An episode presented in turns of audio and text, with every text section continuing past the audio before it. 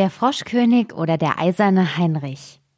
In den alten Zeiten, wo das Wünschen noch geholfen hat, lebte ein König. Dessen Töchter waren alle schön, aber die jüngste war so schön, dass die Sonne selber, die doch so vieles gesehen hat, sich wunderte, so oft sie ihr ins Gesicht schien.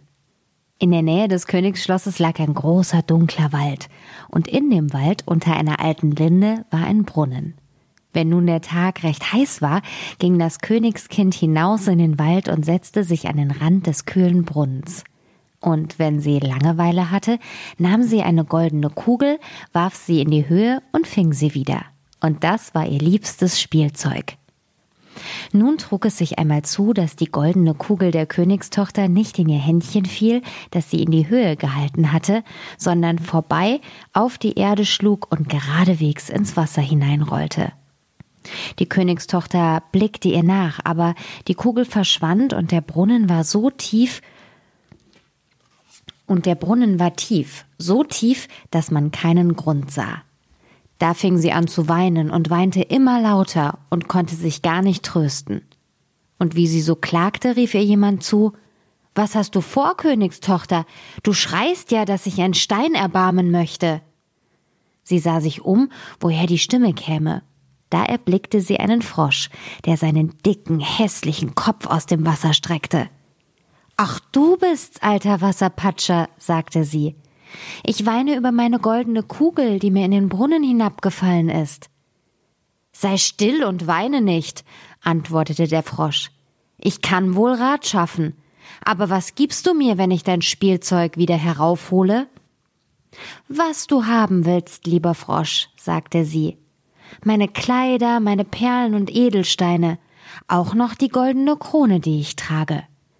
Der Frosch antwortete Deine Kleider, deine Perlen und Edelsteine und deine goldene Krone, die mag ich nicht.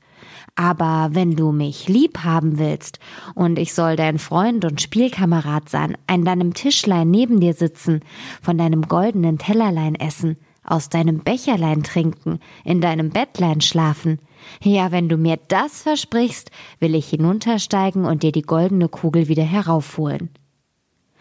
Ach ja, sagte sie, ich verspreche dir alles, was du willst, wenn du mir nur die Kugel wiederbringst.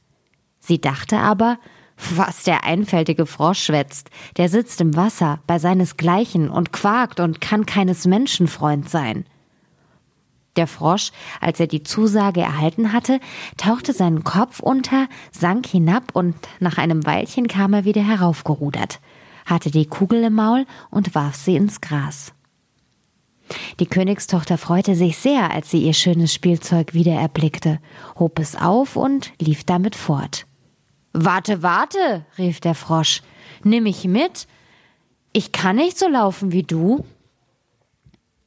Aber was half ihm, dass er ihr sein Quak Quak so laut nachschrie, wie er konnte? Sie hörte nicht darauf, eilte nach Hause und hatte bald den armen Frosch vergessen, der wieder in seinen Brunnen hinabsteigen musste. Am nächsten Tag, als sie sich mit dem König und allen Hofleuten zur Tafel gesetzt hatte und von ihrem goldenen Tellerlein aß, da kam plitsch platsch, plitsch platsch etwas die Marmortreppe heraufgekrochen. Und als es oben angelangt war, klopfte es an der Tür und rief Königstochter, Jüngste, mach mir auf. Sie lief und wollte sehen, wer draußen war. Als sie aber aufmachte, da saß der Frosch davor.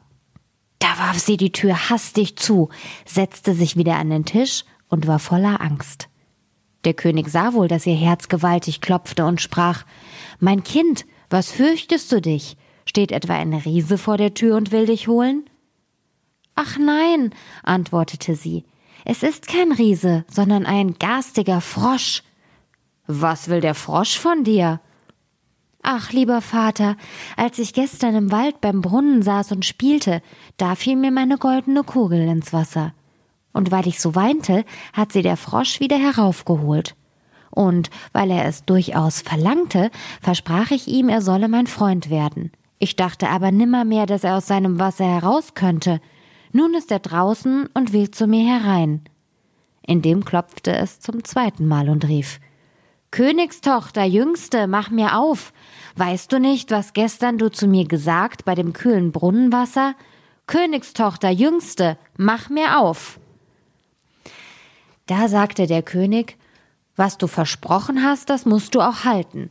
Geh nur und mach ihm auf. Sie ging und öffnete die Tür. Da hüpfte der Frosch herein, ihr immer auf dem Fuß nach bis zu ihrem Stuhl. Da saß er und rief Heb mich auf zu dir. Sie zauderte, bis es der König schließlich befahl. Als der Frosch erst auf dem Stuhl war, wollte er auf den Tisch, und als er da saß, sprach er nun schieb mir dein goldenes Tellerlein näher, damit wir zusammen essen. Das tat sie zwar, aber man sah wohl, dass sie's nicht gern tat.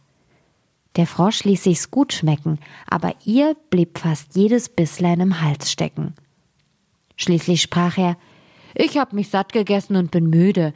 Nun trag mich in dein Kämmerlein und mach mir dein seidenes Bettlein zurecht. Da wollen wir uns schlafen legen. Die Königstochter fing an zu weinen und fürchtete sich vor dem kalten Frosch, den sie nicht anzufassen wagte und der nun in ihrem schönen, reinen Bettlein schlafen wollte. Der König aber wurde zornig und sprach, Wer dir geholfen hat, hast als, wer dir geholfen hat, als du in der Not warst, den sollst du später nicht verachten. Da packte sie ihn mit zwei Fingern, trug ihn hinauf und setzte ihn in eine Ecke. Als sie aber im Bett lag, kam er gekrochen und sprach Ich bin müde, ich will schlafen so gut wie du. Heb mich herauf, oder ich sag's deinem Vater. Da wurde sie erst bitterböse, holte ihn herauf und warf ihn mit aller Kraft gegen die Wand. Nun wirst du Ruhe haben, du garstiger Frosch. Als er aber herabfiel, war er kein Frosch, sondern ein Königssohn mit schönen und freundlichen Augen. Der war nun nach ihres Vaters Willen ihr lieber Gefährte und Gemahl.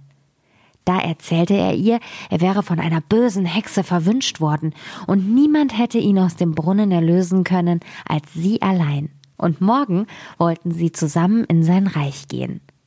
Dann schliefen sie ein, und am anderen Morgen, als die Sonne sie aufweckte, kam ein Wagen herangefahren, mit acht weißen Pferden bespannt.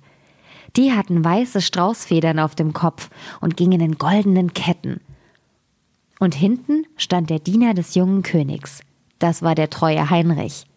Der treue Heinrich hatte sich so betrübt, als sein Herr in einen Frosch verwandelt worden war, dass er drei eiserne Bande hatte um sein Herz legen lassen, damit es ihm nicht vor Weh und Traurigkeit zersprenge. Der Wagen aber sollte den jungen König in sein Reich abholen. Der treue Heinrich hob beide hinein, stellte sich wieder hinten drauf und war voller Freude über die Erlösung. Und als sie ein Stück gefahren waren, hörte der Königssohn, dass es hinter ihm krachte, als wäre etwas zerbrochen. Draht drehte er sich um und rief Heinrich, der Wagen bricht. Nein, Herr, der Wagen nicht. Es ist ein Band von meinem Herzen, das da lag in großen Schmerzen, als ihr in dem Brunnen saßt, als ihr eine Fratsche wart. Noch einmal und noch einmal krachte es auf dem Weg, und der Königssohn meinte immer, der Wagen bräche. Und es waren doch nur die Bande, die vom Herzen des treuen Heinrich absprangen, weil sein Herr erlöst und glücklich war.